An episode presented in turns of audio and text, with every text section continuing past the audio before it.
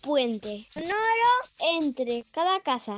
Este proyecto se llama AINI y AINI en Aymara es ayudarse unos a otros o poner un granito de arena para cosechar buenas cosas mañana. Con nuevos lenguajes, con otros sonidos, con otros formatos, músicas y manera de hablar, fueron rescatando valores y forjando ejercicio de ciudadanía.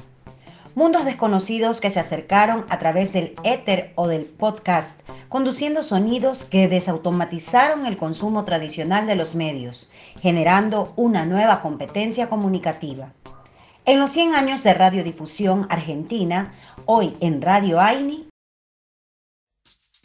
a la radio como experiencia comunitaria. La directora de la Escuela La Consolata. Y nuestra escuela pues trata de dar una educación un poco integral a todos los alumnos que ella recibe, ¿no? Pero siempre hay necesidades que pienso que los medios de comunicación nos puedan ayudar a la formación de estos niños y el hecho de que hay la idea de montar una radio pues puede abrir campo al desarrollo de los niños y también pues a que sean escuchados pienso por su familia y las familias también pues colaboren en la formación de ellos. Mi nombre es Julio y soy locutor del Radio de la Consolata y aquí hablamos de, de la comunicación. Vengan al radio de la Consolata. Niños, vengan al radio de la Consolata. Ya empezó el radio de la Consolata. ¿Estás en cuarto grado? Sí. ¿Qué materias te, te gustan de, de, la escuela, la Consolata, Julio?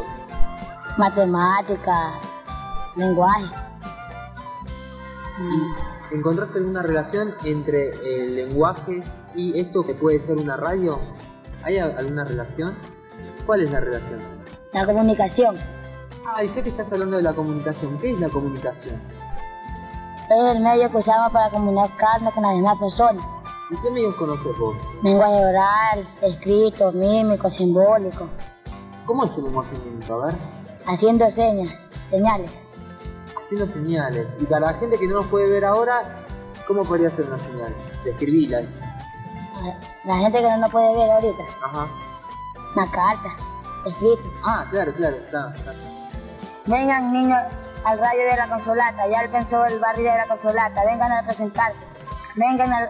al... Ay, ya me hice bola. Señorita, no la conozco, la quisiera conocer porque me está gustando su bonito proceder.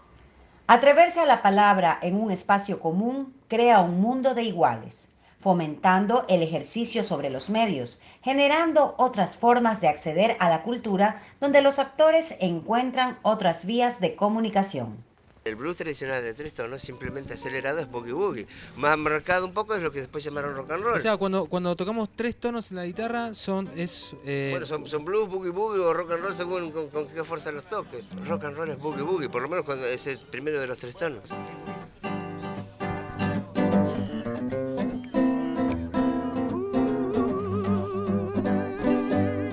La Colifata es una radio de un hospital psiquiátrico en Buenos Aires, Argentina. La colifata es ese espacio de pensamiento despejado, creativo, a donde yo recurro. Y la palabra sana, cuando es escuchada gracias a la radio, se pueden dar ambas cosas. La palabra y el que la escucha. Para mí la colifata son dos cosas. Primero poder comunicarme con el afuera y poder decir lo que yo pienso. Y segundo es eh, hacer eh, tirar los muros de la eh, antipatía por los pacientes mentales que solo son personas dejadas de lado.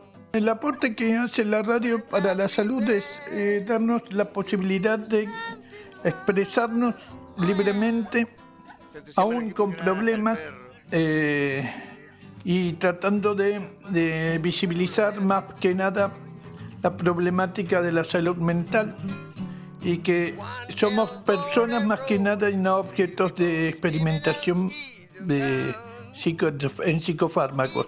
Se descubrió que las emisiones de radio y las radiofrecuencias curan todas las enfermedades.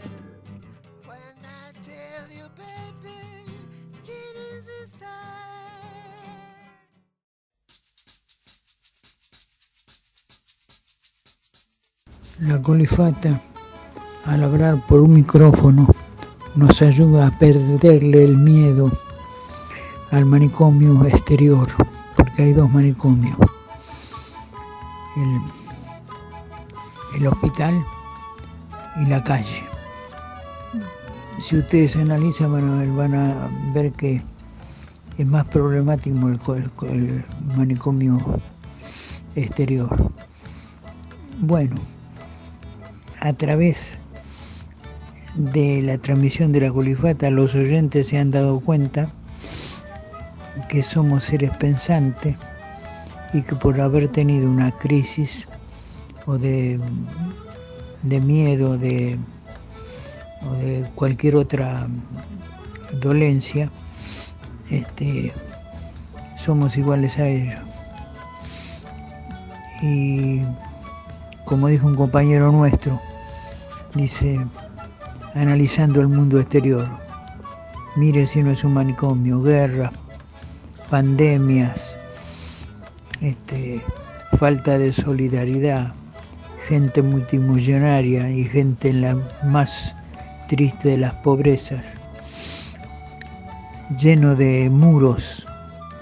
Por eso el refrán de la colifata, ayúdenos a desmanicomializar el mundo.